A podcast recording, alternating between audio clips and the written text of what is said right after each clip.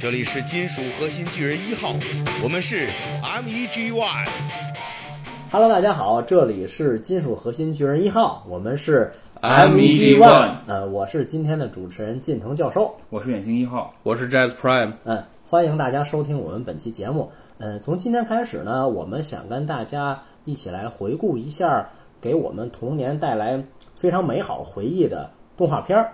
呃，说到动画片呢，大家可能心里会有这样那样的这个回忆和想法。毕竟在我们这个年代人的小时候，是有很多呃优秀的国产动画片，也有很多优秀的译制动画片。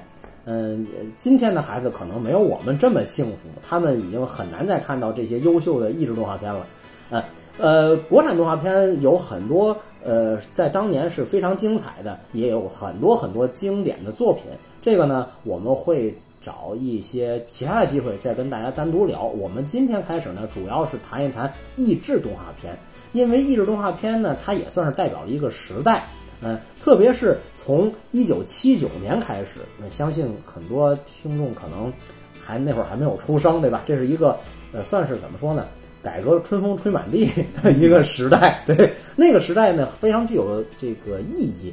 我们引进了国外的优秀动画片。那呃，最早的一部，或者说最有代表性的吧，或者怎么讲？说改革开放以后，七九年我们引进的第一部，其实呢，并不是一个呃系列动画片，算是一个我们今天叫剧场版吧。嗯，呃，Jack Prime，你知道那是什么动画片吗？嗯，我猜不出来。对，这个对你来说难度有点高哈。哎，远星知道吧？嗯，龙子太郎，呵，你看看，不愧是远星，对吧？对，看过一遍就忘了，太久了。对对对，但你看肯定不是七九年看的，啊，对吧？那那那那我还不知道在哪儿了。龙子太郎我还有点印象，电视上好像反复播过，对对对，对但是因为那时候不知道播出时间，所以也没看全。我总是从半截开始看，肯定每一次都会看到后半段儿。所以你可能对于某些地方还有些印象，但是从头到尾是个什么样子，可能有点模糊，是吧？嗯，这个动画片儿呢，这个原作其实就叫《龙之子太郎》啊，嗯嗯，就日语有个 Noma 那个，它是这个东映动画公司做的。东映其实很有名的公司，对吧？明明叫龙之子，却是东映做的。这是一个什么样的笑话？这这个 这个笑话好冷。对，东映公司我们都知道啊，这公司还是挺有名的，好多这个日本动画名作都是这公司的。对我们特别喜欢看这变形金刚，就是这个东映代工的。呃，我们说的是八四，呃，应该说是八四年的，啊，就八十年代的变形金刚，包括日本那三部曲都是东映做的。没错没错。然后后面呢，还有一些比较有名的，比如说《龙珠》，嗯这是老 TV 版，都是这个《龙珠》，包括后面《龙珠 Z 嗯》都是东映的。然后还有这个《圣斗士》，对这个改编的动画也是都是东映的嘛。还有我们特别爱看那《灌篮高手》，啊对吧？东映它除了这个 TV 动画之外，还有一些剧场版。这剧场版它片头有一个，一般电影公司不都会有个 logo 吗？这东映就很熟。哗，一个大海。哎，对，就一个浪，就冲你我感觉下一幕就有一个猴要蹦出来，是吧？总之，这个印象挺深刻的哈。嗯这蹦出来猴，咱国产人日本海蹦出来，对，蹦出来一个东映。蹦出来也是卡卡罗特。呃，所以呢，呃，龙子太郎在嗯中国大陆吧，或者说中国地区首播呢，是一九七九年，嗯嗯，是个十一月份，应该算是接近冬天的吧。它在中国地区呢首播的是一九七九年，嗯，是个很早的年份了。然后这一部电影呢，七十五分钟，够长，这还真是电影级别了。对的，所以你才能在不知道到什么时候开始播的情况下看好几遍了，对吧？调查十分钟，你错说错过就错过了，对不对？永远是看到了结尾。我还以为只是个二十分钟短片之类的。，哎，是是是，这情节你还记得吗？嗯，我也就只记得一个片尾了。啊，片尾好像是这个男主角儿这小孩儿他们好像去打一条龙，这条龙被打败了之后呢，从那个龙的这个龙鳞啊皮肤全都碎开，里面有一个女性，这女性好像是这个男孩儿他妈妈。哎，对对对，啊，呃，其实是这样，就是这个情节其实也蛮简单的嘛，就是有一个呃叫阿龙的这一个妇女呢，她这个偷吃了大属于大伙儿的食物，然后呢山神就惩罚她，哦，然后她就变成一条龙了，然后相当于把她流放啊到这个遥远的这个呃算是山间吧这种感觉的。然后这小孩儿呢，就是生下来之后，他跟他奶奶相依为命，等长大成人了，哎，他得知到哦，他妈妈是条龙，被相当于被流放到远处去嘛。他就要去救他的母亲。所以你说呢？最后那个就是龙鳞剥落，然后变成一个女性，就是这个主人公的母亲嘛。你这么一说，好像又有点印象。他妈妈偷吃这些东西啊，好像就是为了有奶去养活这孩子，哎好像是有这么个情节来着。是是个总总之，其实怎么说呢？这动画片儿情节还挺曲折，要说，而而且并不是那种呃纯合家欢、纯阳光欢乐那种感觉的是吧？有点沉重，其实啊。其实七十年代的日本动画还是有很多的这种比较让人深思和这种比较现在来看叫是比较阴暗的这种情情节与这个思思想的都都内容的。对对对，挺沉重，但是它的整体结构其实很传统，是嗯中国也很常见。是 是是，对，最最著名的沉香劈山救母，劈山救母，对对，这也是受惩罚，不过受的惩罚不太一样啊。是呃，还有这部动画片，其实它呃怎么讲，也算是东映的这个风格的稍微有些改变。东映在之前啊，它这个动画片很多都比较洋气啊，就这种感觉。就是，但是，嗯，这部《龙子太郎》就是里边有很多是比较传统，比如说有些日本村庄的风貌啊，甚至包括什么特别呃经典的日本的那些妖怪啊，什么雪女啊、天狗啊，还有这个？啊红鬼、黑鬼啊这些啊，哎，红鬼、黑鬼，传统日本那里不应该是红鬼和蓝鬼吗？他这是一岁黑法师了。黑鬼，哎，看不见。N word，而而且这个这这里边这个鬼，你你知道那会儿鬼不都拿那个大的狼牙棒一样啊，对，狼牙棒穿一个虎皮裙儿这，这个鬼还还那个怎么说？说是恶搞了一下王真治。王真治就是很早的一个日本的华裔一个棒球明星嘛，啊，还还引用了他的一些台词。可能哦很很多人知道王贞治，有人不知道啊。这个在后续很多日本作品中棒球明星也被用到。有个叫那个日本有个后来有个动画，特别像幽白说叫《烈火之炎》，里边也有一个，就是有有一个他有一个。伙伴儿就说那意思，就是说这次失败算什么呀？这个王贞治也有被也有被三振的时候嘛，就这意思，就这种感觉看来是。个强打，对对对，嗯，不过龙子太郎，嗯，其实呃，在可以说有一点生不逢时，因为在那个年代呢，日本动画界呃还有重量级的作品，就是《银河铁道哦九九九》啊，这名作，对对对对，所以就相当于嗯他那个是在当年七九年斩获了这个日本票房冠军嘛，龙虎太郎连前十都没进去。哎，这一说七九年还有《机动战士高达 》，初代的《机动战士高达》嘛，这也是名作了。当然，这是 TV 动画，是是是是是，嗯，可能也是因为这部动画片儿比较亲有亲和力，而且就是风格比较传统吧，所以其其实，在那个年代，我们也引入了很多具有日本风格的电视剧嘛，所以那个年代都是走这个传统风比较，呃，怎么说呢，比较呃比较流行，嗯，哎，结果就引进来了。虽然我们很多人当年没有看过吧，但是我还是建议大家去有机会去看一下这部动画长片嘛，毕竟是。怎么讲呢？毕竟是第一部引进的这个，应该说改革开放之后吧，引进的日式这个动画，而且呢，非常的日风非常浓厚，而且是这个一第一次看到日本的龙跟中国的龙是一个造型的。那 这倒确实是。过几年插一我句啊，插一句，插一句这个其他的话题啊，就是看到这个龙子太郎的时候，会不会想起来小时候看过一个国产的电视剧，这个真人电视剧啊，小龙人是吧？小龙人儿也是找妈妈，找妈妈，就不告诉你，就不告诉你。其实我没看完，小时候最后他妈妈到底是谁，我都没搞清楚。好像是他对着天空看，然后天空出现好几张脸，就之前他是认就是他的母亲是找到了，但是母亲为了你是救什么东西，然后最后化作了山，哦，是吗？呃，天空天空天空一天空一声巨响，我然后老子闪亮登场。不就是化作山之后，他以他以为就是他母亲告诉他，他化作呃不是化作山，是化作了一个石像。然后他母亲在化作石像之前告诉他，如果他母亲回不来的时候，你要把这个某一个水浇在这个石像上。啊啊啊！浇完水之后，他以为救了妈妈，但是他妈妈化成一个山堵塞了，好像是是洪水还是什么啊，等于救了村庄还是救了什么，我忘具体忘了。结果就是他母亲就是天宫其他的其他的这个有声，天外有一声音传来啊，告诉他你经过的这些人其实都是像像妈妈一样的关怀你。啊，这天上飘过好多脸，我们都是你妈。嗯，都叫，别别说都叫什么了。啪一巴掌。呃，所以其实今天看来啊，就补充一句，就是包括刚才远星提到，就是他这个动画呢，呃，宣扬的这种呃，怎么讲，寻找母亲啊，包括母亲为了造福人民有一种自我牺牲的精神嘛，就是其实。挺符合那个年代的这种传统的价值观的对对，特别感觉就像是给 给给怎么讲，就是也许日日本当时也是有这种价值观比较普遍，感觉它特别配合咱们当时这种呃主流价值观嘛。哎，献身什么的，对对对，而且有着公众的牺牲精对神，，而且那个风格就是特别的怎么讲，水墨风啊，很很漂亮。是嗯而且反正也有点像怎么讲呢？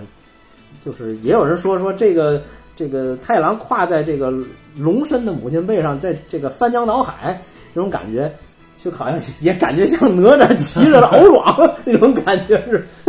当然了，这个说国产动画肯定得提到哪吒闹海，这个我们找机会再提吧最。近不又上映新电影了吗？啊，对对对对对，那倒是，嗯。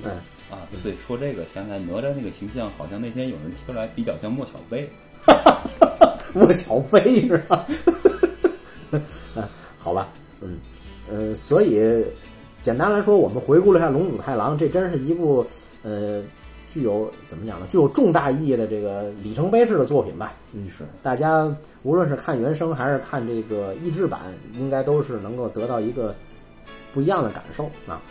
行，呃，我们接下来就说到了，其实是算是第一部呃连续动画吧，啊呃，也是重头戏了。刚才我们说的实际上是一剧场版嘛，对吧？这部连续的动画呢，就是《铁臂阿童木》。哦噔噔噔噔哎噔，这是哪一年引进的呀？这个啊呃，八零年，哎，够早。对，我估估计还是有很多听众没有出生。这个呃我我是在这之后才出生，我没看过这部动画。金城，你看过吗？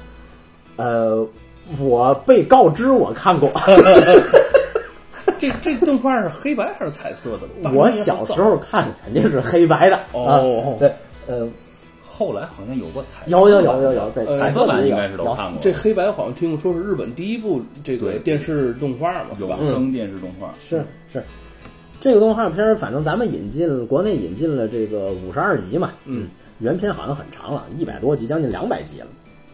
对对对，铁臂阿童木是这个，呃，原作大家都知道，是我们特别熟悉的手冢治虫嘛。嗯，手冢治虫老师，这个我觉得怎么讲，已经。我觉得只能用漫画之神，我觉得都不呃足以称赞他。是就是，他是漫画之神，这不是不足以，是确实就是漫画之神。我因为我想不出一个更更 superior 的词了。呃，因为它本身奠定了日本，特别是东方漫画的这种分镜也好，是这包括速度线，包括一些你的故事的结构，它都奠定这些的基础，甚至于它就是东方漫画大纲。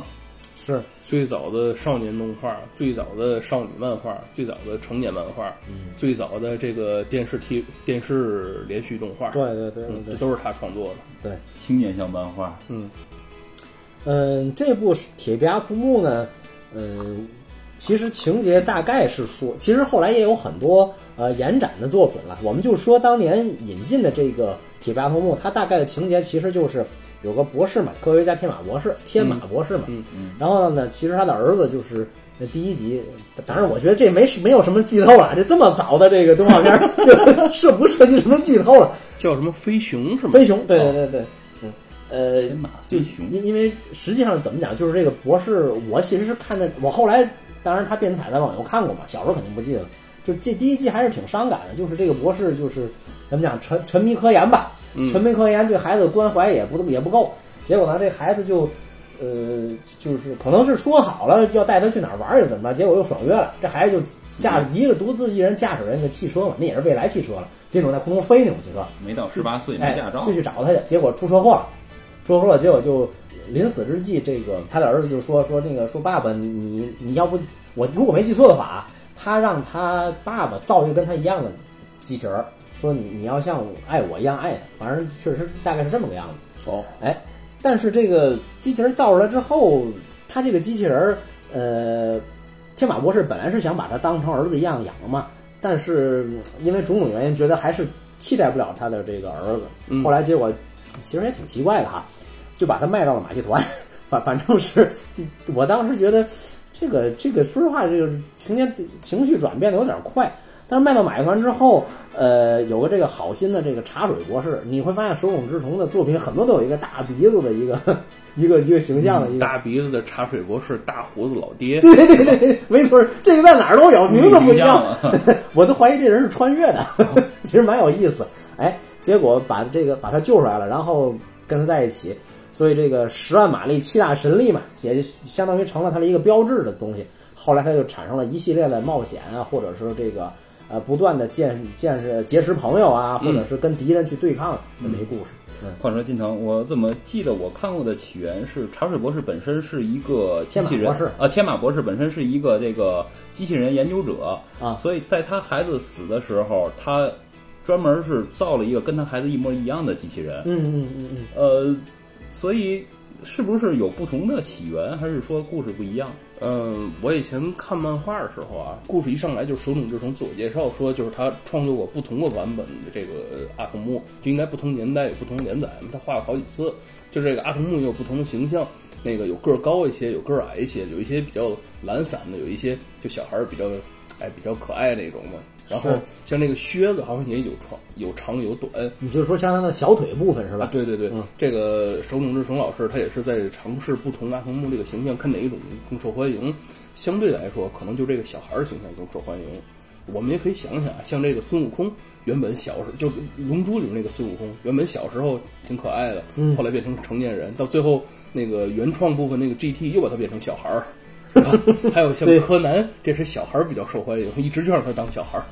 对，可能就是这种哎儿童形象比较受欢迎，比较可爱一些吧。然后哎，这就是一个比较经典亚童木这种形象。对，没错。呃，实实际上这个呃，我不知道，也也不太记得了。就是在当年咱们这儿播放的结局是什么样子了啊？说实话，年头有点太久了。呃，但是阿童木，我其实是希望它 没有结局的，因为，嗯、我总感觉结局会很沉重，因为他在后续的情节中越来越多的暴露出来，就是，嗯，怎么讲，人性啊，包括人跟机器如何相处，人和人之间怎么相处，如何面对环境的问题，如何面对这些人和人之间的这种纷争啊，包括这些呃为了资源的争夺啊等等。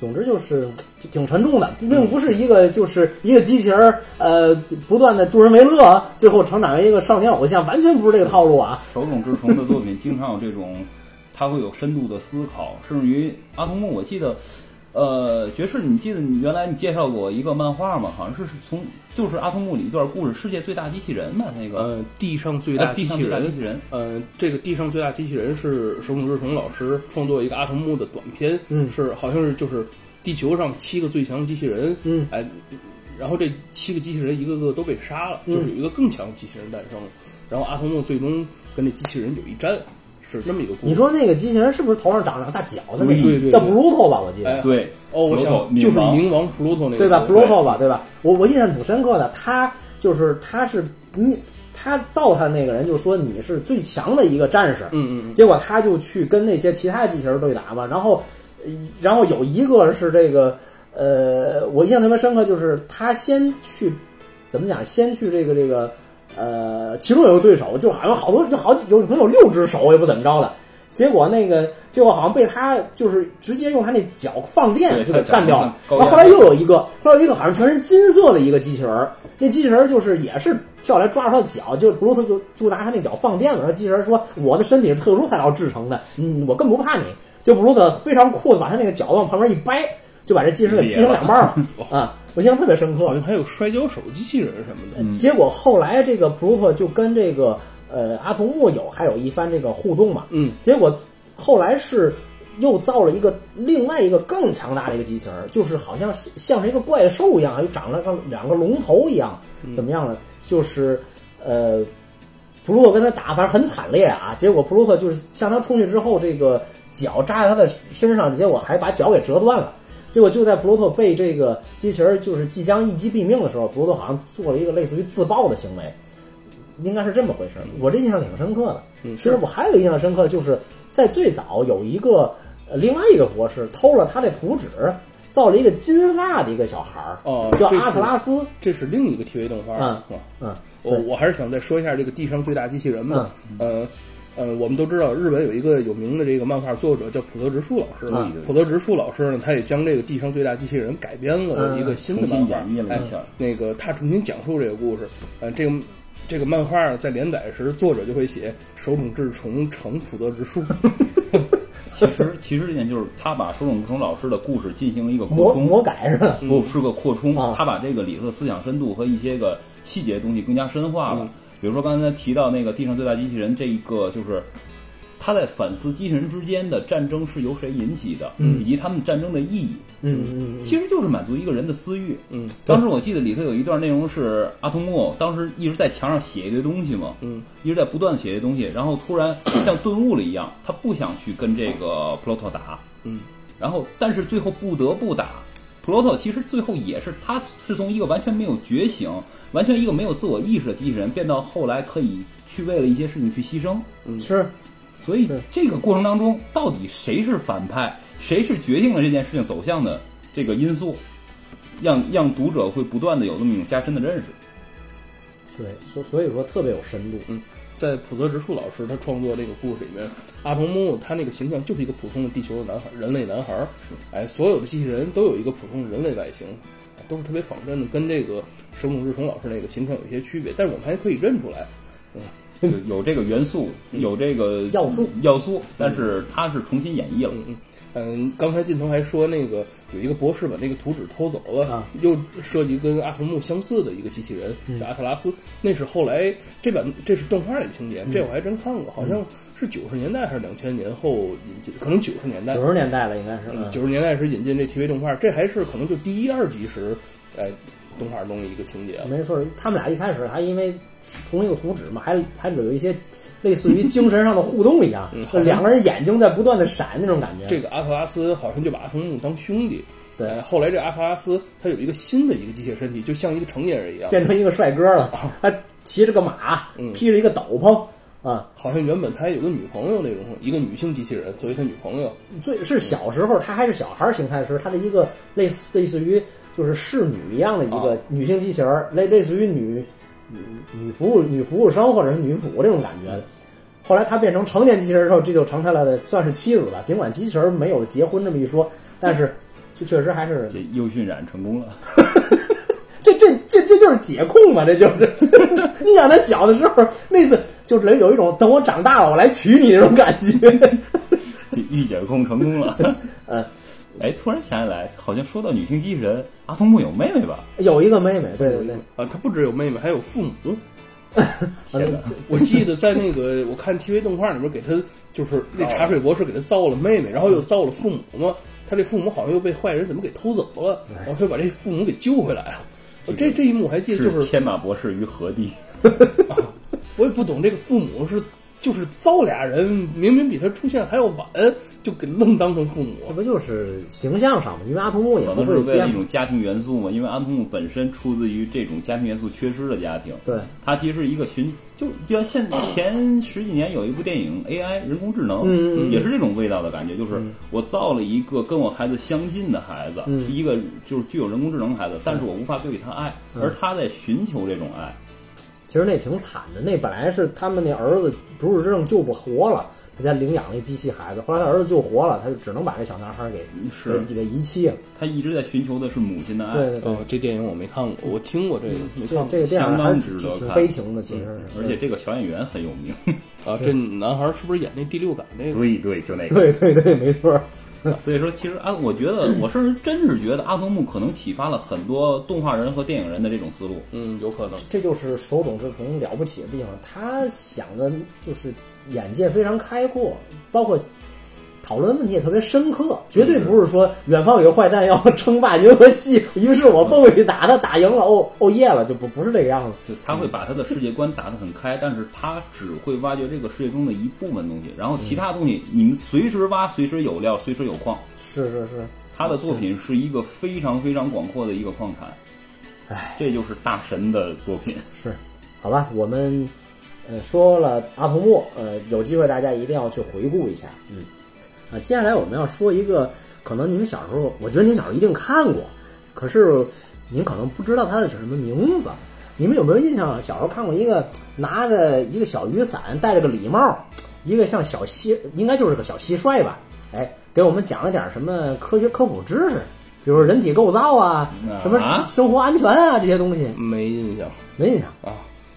不过你一说蟋蟀，我想起来那个迪士尼那个匹诺曹，他那个电影动画里边好像有只小蟋蟀，对，就是那个蟋蟀。是吗？这还这还有联系？你你说这也是迪士尼的动画吗？对对，哦没错，就是迪士尼的，要不然他能用他能用这个蟋蟀吗？迪士尼那是能够把把能让别人随便用形象的人吗？对吧？哦，当年这迪士尼这蟋蟀好像没有名字吗？没有确实，哦当年啊，这蟋蟀无名无姓。哦，哎，呃，可是《木偶奇遇记》特别受欢迎。嗯，其实那个蟋蟀不是嘴话也挺多的嘛，嗯对吧？你记得吧？还经常说一些插科打诨的这些东西。嗯那蟋蟀话挺多的，结果大家就哎一轰动啊，这个蟋蟀哎就给扶正了，就给他起了个名字叫 Jiminy，就我们管它叫吉米尼吧，嗯可以这么理解。是多个字母就变成吵闹的那个 干扰了。是，哎，所以他呢就变成了一个小小的一个怎么讲小主持人，嗯，给大家呢做这个呃科普，嗯，每一集呢挺短的，也就十分钟左右，大概的样子。嗯，我们当年啊就引哦进了10分钟。对对对，我们当年就引进了十五集，其实是八一年引进的，嗯。呃，可能还是有很多听众没看过，嗯，不过我小时候确实看过，我我有印象，嗯，这个我还真没看过，这个中央台放的还是没没什么印象。对，中央台放的，晚上八点多放的，那会儿说是，嗯我不太记得了啊。八点多还放动画，是呢，是不是都睡着了？不 不对呀、当年我记得变形金刚好像是七点半吧。是当年大家睡觉都晚，主要是大家放学也晚，我觉得。嗯，放学不晚，放学那会儿好像四五点钟，但是回家里可能吃完饭就不让看电视，电视就归父母了。那好吧，好吧，等于这个动画片呢，其实呃，大概是其实它是分四个，就是像是怎么说呢，子系列吧。我们当年呢，因为引进的并不多，所以呢，只有两个系列，一个叫你和你的什么，比如说你跟动物有什么差异啊，你的五官啊，你的食物啊，你的眼睛啊这种东西。还有一种就是说，哎，主要是安全的，就是我不是傻瓜，比如说骑车呀、用火呀，包括驾驶啊、游泳等等这些东西。嗯嗯，其实这个在当年应该特别讨喜吧。对于小朋友来说，有人不是跟他简单的说教，而是用这种呃怎么讲呢，比较有趣的方式来跟他讲解。呃哎，，主要咱这边可能没看过这个《木偶奇遇记》，嗯没看过《匹诺曹》，要是看过，可能会更喜欢一些。没错没错匹诺曹好像咱这儿是放过的，那很久，肯定是在这，之后太久远了，应该是在这之后，确实肯定是应该是在在这之后这之后。。不过不过当年放的时候，因为这个不是连续放的，这个是嗯怎么讲呢？呃，据就是如果是中央台的话，可能是一周一集吧。主要是他当年是跟其他节目之间啊穿插着放的。我我突然想了一它件事儿不是固定的，比如说这周放一集，下周放一集呃，不是。怎么说？就是这个名字大家就很难有印象，嗯，就是因为当年就是穿插着放的，没有当一个特别的东西来做，所以其实现在想看到这个动画片呢，感觉也有一定难度。但是确实呢，给我们当年留下挺深刻的印象，毕竟它是一个科普类的，哎，对对，很有帮助的动画片儿。好，那接下来我们就来到了呃一九八二年，实际上呢，我们又要说一部非常具有划时代意义的，又是手冢大神先生的这个作品了，呃，就是《森林大帝》。啊，森林大帝雷欧，没错没错，它是一九八二年这个我们引进在国内首播的嘛。然后这个动画片呢，其实呃主人公就是这白色的小狮子，对吧？他原本他的父亲算是这个草原之王嘛，但是他父亲这个意外这个去世之后，他就承担了这个森林之王或者说草原之王吧。嗯，呃，这个动画其实，呃，我小时候呢，印象说实话不是太深刻啊。不过后来好像又在电视上又在又后来又播出过，我也大概看了看。嗯，我肯定是看过，但是我看时应该是九十年代、八十年代，我肯定没看过这个。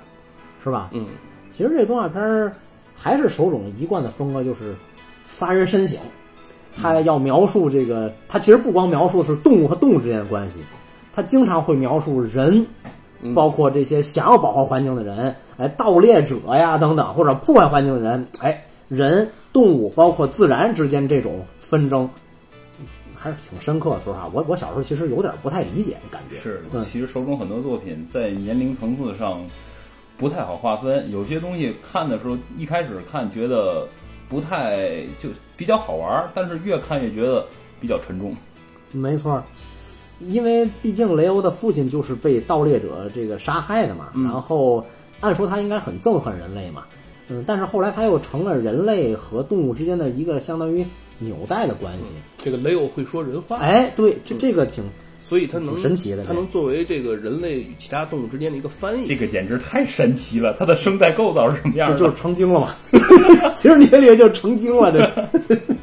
呃，所以在这个作品的最后，等于是雷欧为了这个拯救恩人，就是那个胡子老爹，哎，等于是牺牲了嘛。哦，呃，TV 动画和漫画并不是完全相同的。嗯像你刚刚说这个拯救胡子老爹牺牲，这是漫画情节。是是是，在动画的结尾，我印象很清楚，就是雷欧他有了自己的孩子嘛，啊呃，也是一只小公狮子和一只母狮子，还有带着他妻子一家四口在草原上奔跑。是是是，这是 TV 动画结局。对，漫画的结局是雷欧带着一支人类探险队，嗯上他们那个一个雪山，嗯嗯然后在这个雪山上，那个这些这探险队的人就遇难了，这他们这个队员就一个个都死了，到最后就只剩下这个雷欧老爹，还有一个之前另一个博士，这个博士是一个亦正亦邪的人，之前看起来好像干过一些坏事儿吧，但是只是以动物那种视角，但是以人类视角好像也没做过什么坏事儿，是是是，哎，他就是是他发起这支探险队，他最后临死前也是说，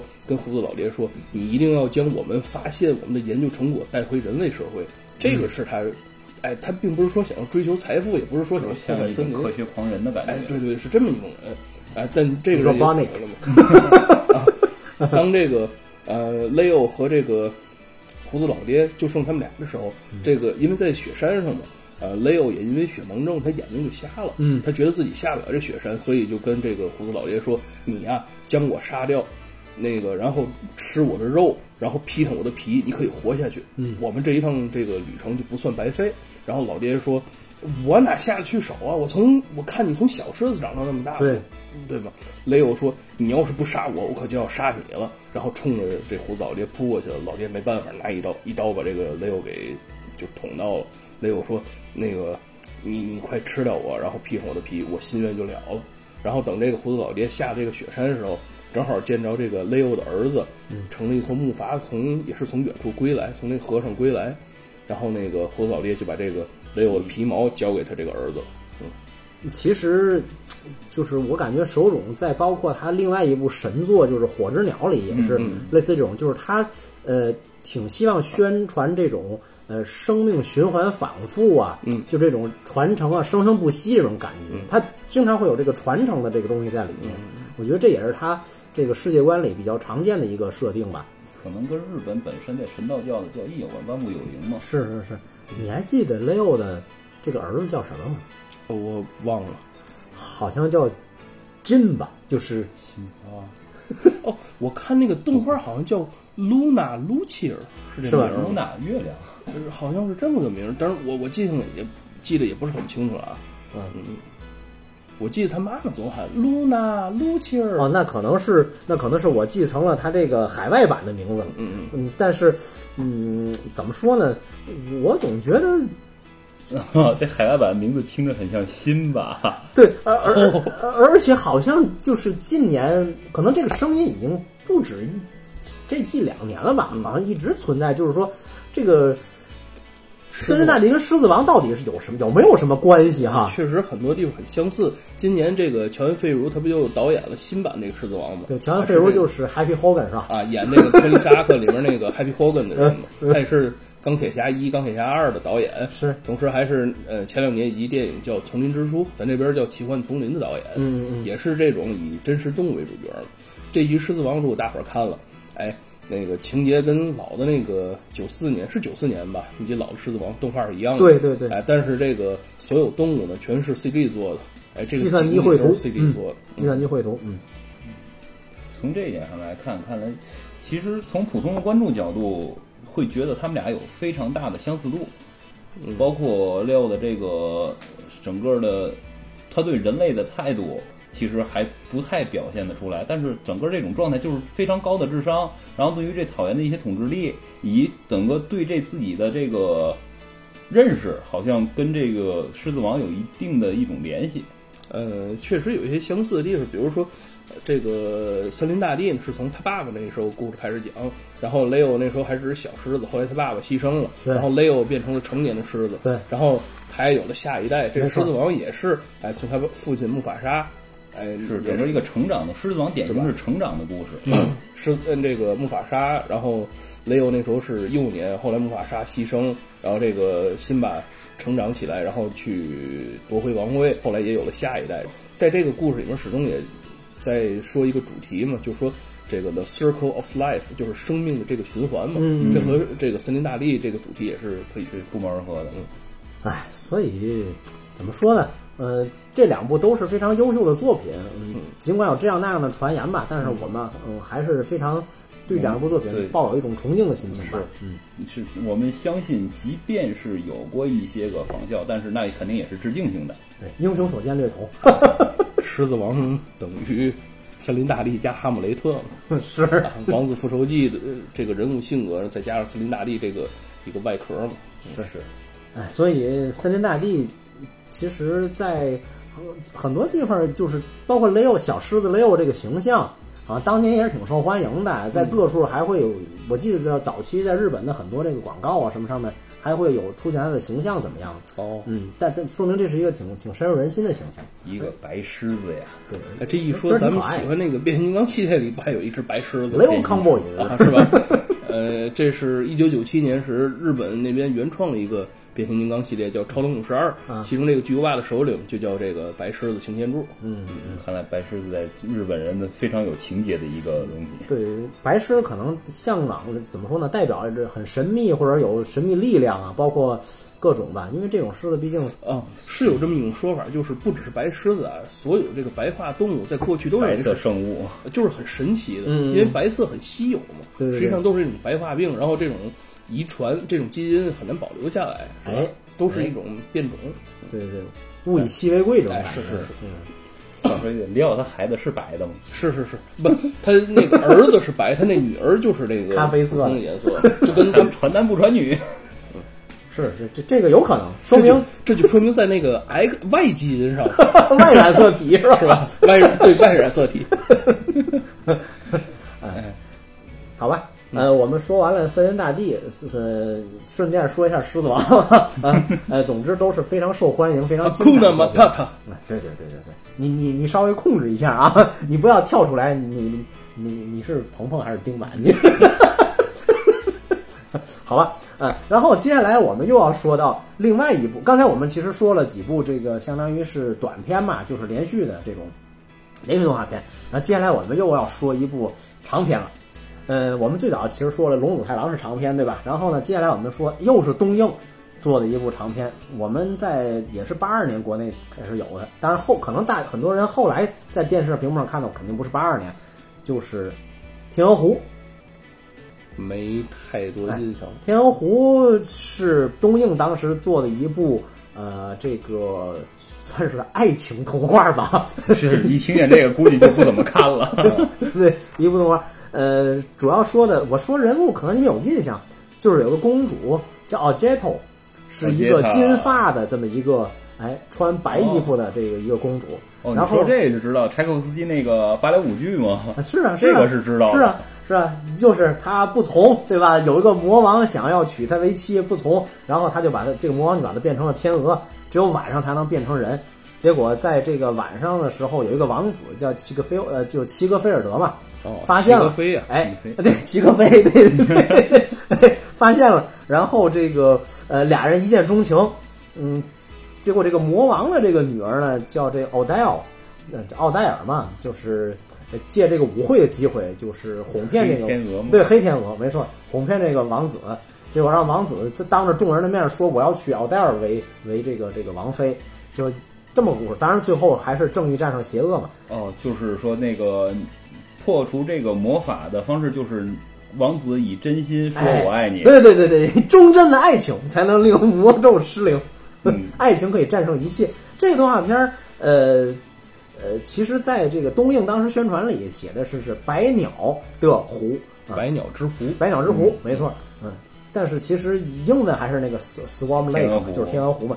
这个动画片其实呃有比较讨喜的地方是有两只小松鼠，一一个叫玛格丽达，一个叫 Hans 啊。这玛格听着越来越像迪士尼的 后来还有一部美版的《天鹅湖》，是不是？有吗？我我不清楚这个。嗯结果这个这两个小松鼠，当年我印象还挺深刻的。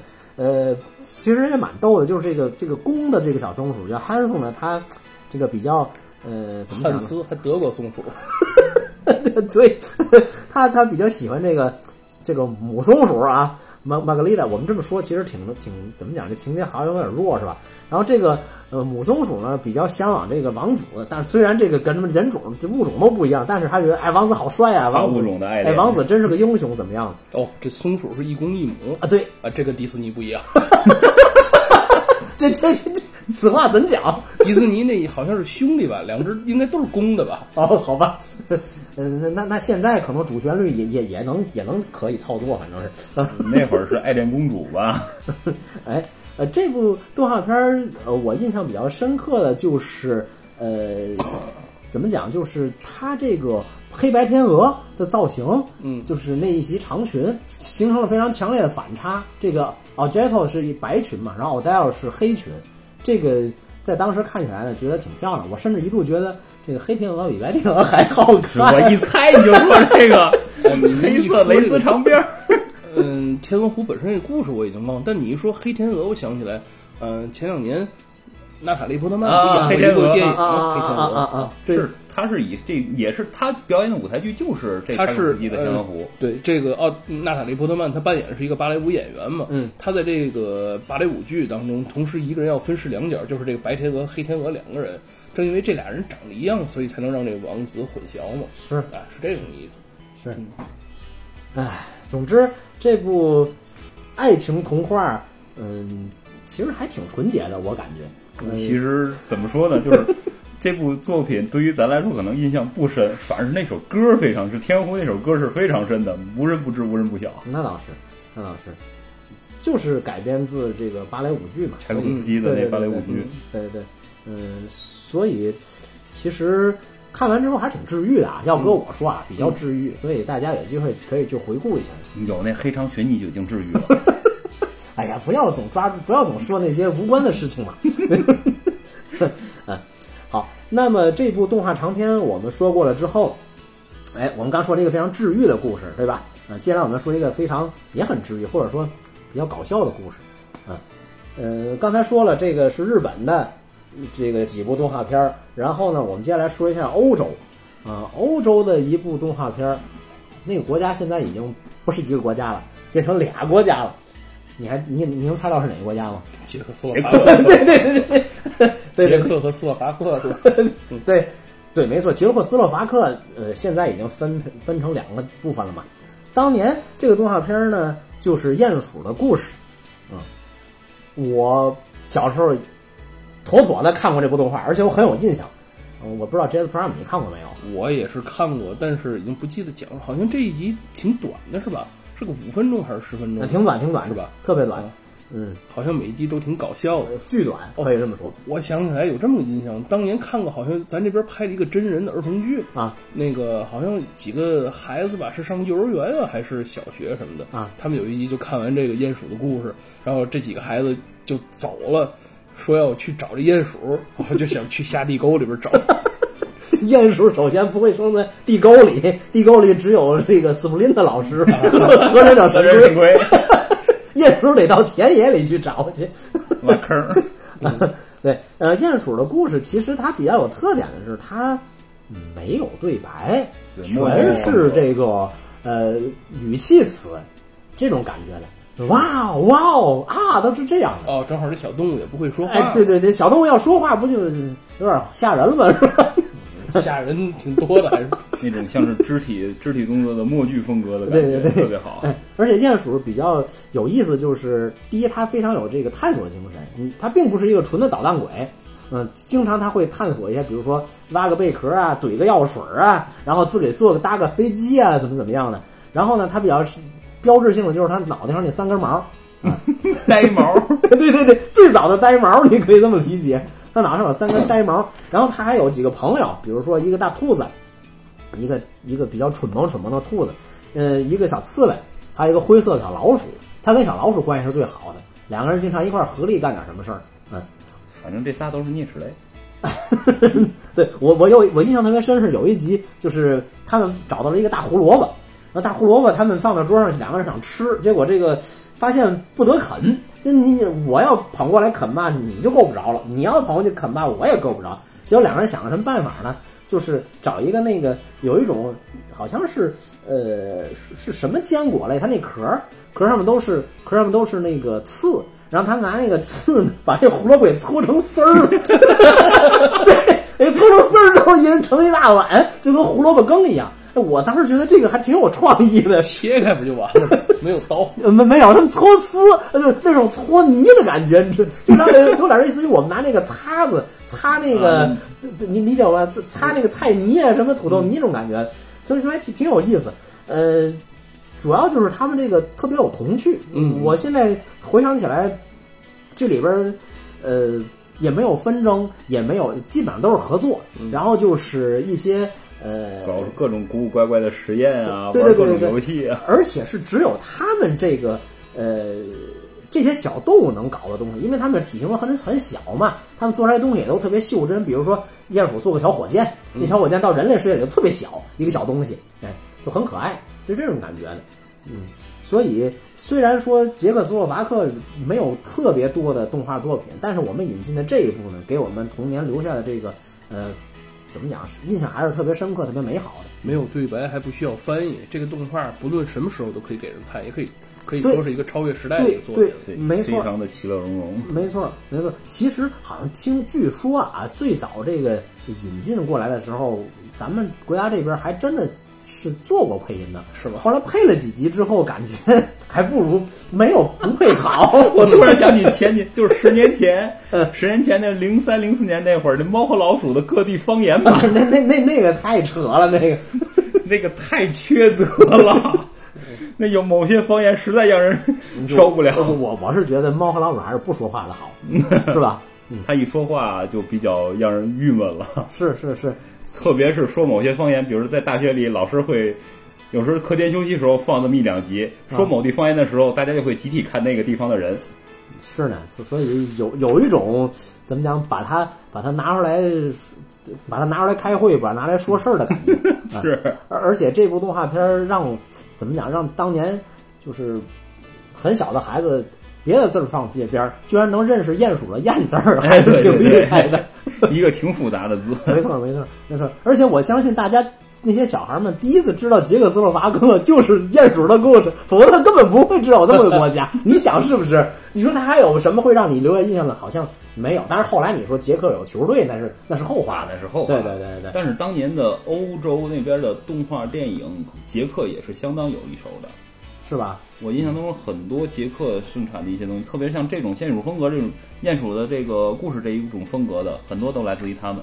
是是是，哎，嗯嗯，确实非常经典。嗯，我现在说的我都想回去再看一遍了，感觉。是，这个确实挺适合合家欢的，那这这个很合家欢，这个真的很合家欢。也超越了国际，也超越了时代。而且小，而且不会说话的孩子，就是甚至听不懂这个，咱咱说听不懂话，有点不太像话，是吧？就是因为他为他没有对白嘛。对他没有对白，它大部分是一种默剧的形式，会让你就是直接通过肢体语言理解他在做什么。哎，嗯，这一点上就很适合学龄前的儿童。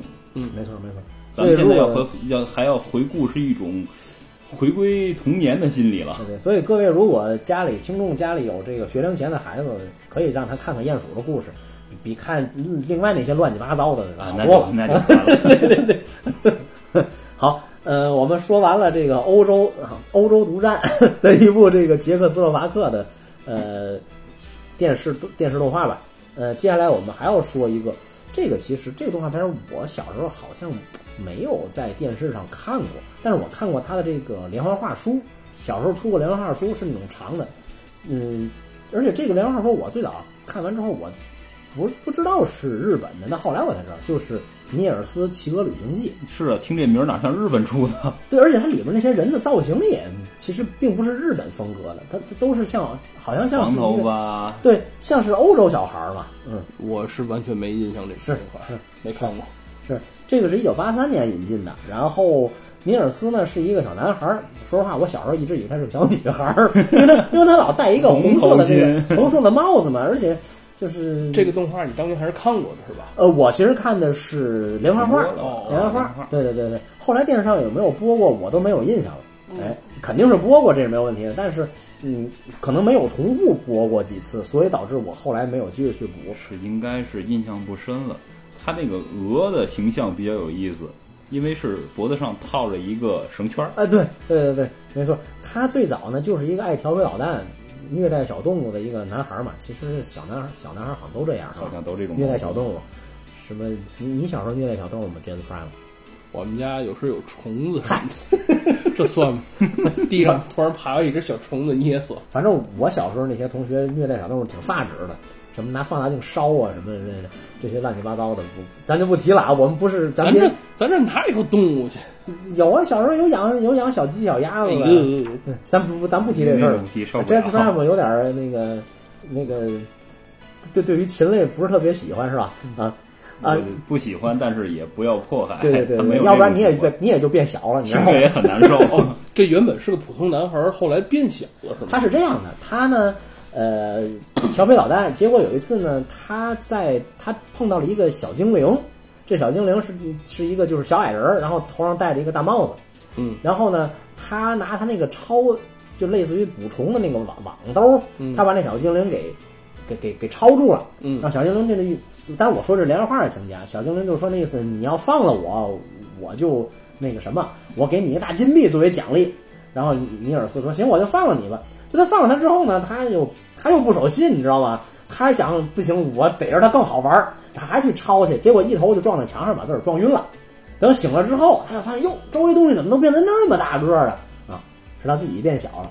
然后后来这个小精灵就说：“你你这孩子啊，这个你这熊孩子，你你得受到惩罚，我认为你变小了，对吧？呃，说实话我都忘了他这个当时怎么跟他说的，说你才能变大。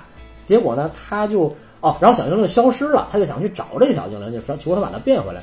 然后他就骑上着这个，他有他家两个大鹅，他他就骑着这个大鹅，然后呢，这个跟着你大家都知道，大鹅跟大雁其实是一家子嘛，对吧？后来又遇到了一群大雁，然后他就在飞着飞着，在各处历险，是这么个故事。这历险故事其中相当于也就是一集一个故事那种感觉，包括呃，他们遇见了这，他们遇见了这个呃幼年的这个雄鹰啊，包括他们还有一集我印象深刻，就是他们到了一个海边儿，发现海边儿有一个城市，结果呢，他在遇见这个城市之前呢，他在海边遇到了一个生锈的一个大铜板儿，这对他来说其实挺大的一个东西，他就没有拿。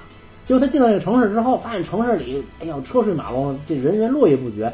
结果他又进到一个商店里去。这商店里就是说说，哎，你你难得有顾客来，我们这个呃，我们这布特别漂亮，你要不要买？这个布，哎，一个铜板就可以卖给你。结果他他想说这个。呃，一个铜板这么便宜，可我没有钱啊。结果按说这也不是什么大事儿，结果这个卖布人就这卖布有两个人，两个人都哭了，说说完了，我们没有机会了。这怎么回事呢？他们当年这个城市啊，受到过诅咒。他们那城市本来人员人人都这个就是安居乐业嘛，结果大家都不好好工作，说好说难听点就是只知道吃喝玩乐，嗯，就是受到神的惩罚，神就把他们沉城市给沉到海底去了。每隔一百年，允许他浮出来一个小时。这一这一小时内，如果有人能买他们一样东西，他们那城市就能永远永留下来。远留下来。相当于怎么讲呢？就是命中注定尼尔斯本来有机会救他们，结果等尼尔斯回去拿铜板儿再回来时时间过，了时间过了，这个城市又沉到海底去了。还有这么个情节？对，就没有机会了，又得等一百年。嗯他就等不到了。我小时候看见这会儿，我还觉得挺伤感的，觉得太可惜了。这可能就是命运造化弄人吧。这个命运真的是怎么说？所以人一定要掌握自己的命运，就是这个意思。不是每个故事都有美好的结局。没错，就是这个这个整个故事都，嗯，而且包括最终他变大，呃，也并不是小精灵原谅他，小精灵甚至有一次后来这个小精灵说，嗯，其实他变成这个样子，我已经没有办法了，就我的法力已经消失了，我没有能力把它变回来了啊，他要想变回来，完全得靠自己了，是这种感觉。所以其实这个动画片当时教育意义还挺深的，我当时觉得，嗯这个我因为我毕竟小时候男孩子嘛，也喜欢调皮。我我看着这之后，我就不敢再有有点不太敢虫子祸害，对对，不太敢调皮。我甚至还去劝说我那些这个比较调皮的同学说，这个这个最好不要干这些这个比较熊的事情。所以我觉得这个应该给那些熊孩子看看。我突然发现，咱们国家引进的这些个动画，好像对于咱这个年龄特别适合。嗯，你说没错教育意义，就是咱们这呃怎么说呢？不能说这代人吧，就是说这一批人啊，好像就是在适当的年龄看到了这个年龄适合看的作品东西，对对对。所以说现在真的是非常的好，那会儿时候非常的适合的作品非常多，这没错种寓教于乐的作品，那时候引进还是挺多的。是不像现在属于这种工业模式化的出我品。我想起来，那时候美国有一些动画，哎，它每集播放完之后，可能再给你讲一个小短剧，啊就是给你讲这一集我们有什么有什么啊，怎么怎么说呢？情节呀、应该学内容、不不应该是东西。不应该是我们学到了什么样的知识？嗯哎，那个我们这一集哪个角色他犯了什么样的错误？嗯小朋友们以后不要犯同样的错误。记住大力水手的话吧，嗯嗯，哎，对，大力水手，大力水手是这种，西曼也是这种，是吧？啊，包括像后后面咱可能很后面会讲到的什么小不点儿里头会教你一些手工做的。小不点儿 每期都每期都做手工，啊对对对对每期都做手工，期手工啊每这个我们期教你做这东西这个我们后续会会提到啊。嗯是所以说，呃，尼尔斯《企鹅旅行记》，嗯，我我觉得教育意义是非常非非常深刻的吧，或者非非常大的。嗯，就是日本作品的所以这方面你应非常该看看比较娱乐。不，我小时候他应该就不爱看这类型。他不霍小虫子、小呃小鸟什么的。但但是这件事儿确实是需要提醒每一代那那我觉得我们应该让我们的这个另外一个呃核心成员，大家都懂的那个好好看看，对吧？他小时候可以说是用无恶不作来说不太合适，但但不不，绝对这这这这不至于，这不至于。但是确实没有好奇心太重，确确实不是一个比较好管的孩子。嗯，好奇心太重。所以说在这里我们也向这个呃所有啊觉得孩子不太好管、比较熊的家长，给他们推荐让他们孩子看看看尼尔斯《骑鹅旅行记》也也是一个也是挺有积极意义的。是，所以呃，我们到现在为止呢，我们大概回顾了从一九七九年到一九八三年。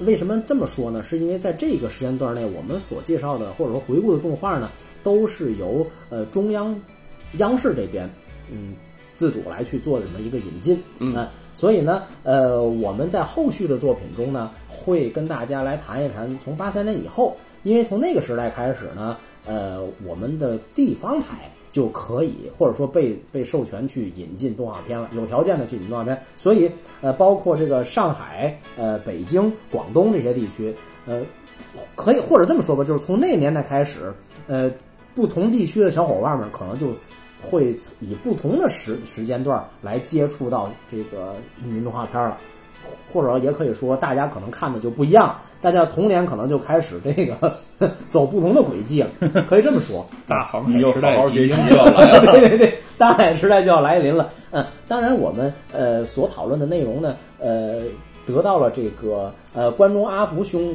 的《童话往事》这本书的这个很多很多的启发，呃，包括这个里面的很多资料，我们也是呃向他去借鉴的。在这里呢，我们也非常感谢，呃，他给我们呃大家或者说呃回忆童年吧，嗯提供一个这么好的一个呃寻找资料的这么一个机会，嗯，呃，所以那，我今天的节目呢，我们就先到这里，呃，请大家呢这个持续关注我们这个怀旧动画或者说引引引进异质动画的这个专题节目呢，呃，后续的这些后续几期。嗯，如果大家对于我们今天讨论的内容，哎，你有一些共鸣，或者说你觉得我们呃勾起你的回忆，你想跟我们分享，亦或是你觉得我们哪些说的不太对啊？呃，你觉得我们是胡说，没关系，哎，欢迎你给我们留言，跟我们互动。嗯，呃，如果大家有什么其他意见和建议呢？嗯嗯，也可以留言告诉我们，我们一定倾听，尽量呃改进。嗯，好吧，呃，我是今天的主持人静恒教授。我是远行一号我是 Jazz Prime 呃，这里是金属核心巨人一号，我们是，M E G One，谢谢大家的收听，我们下期节目再见，再见。拜拜。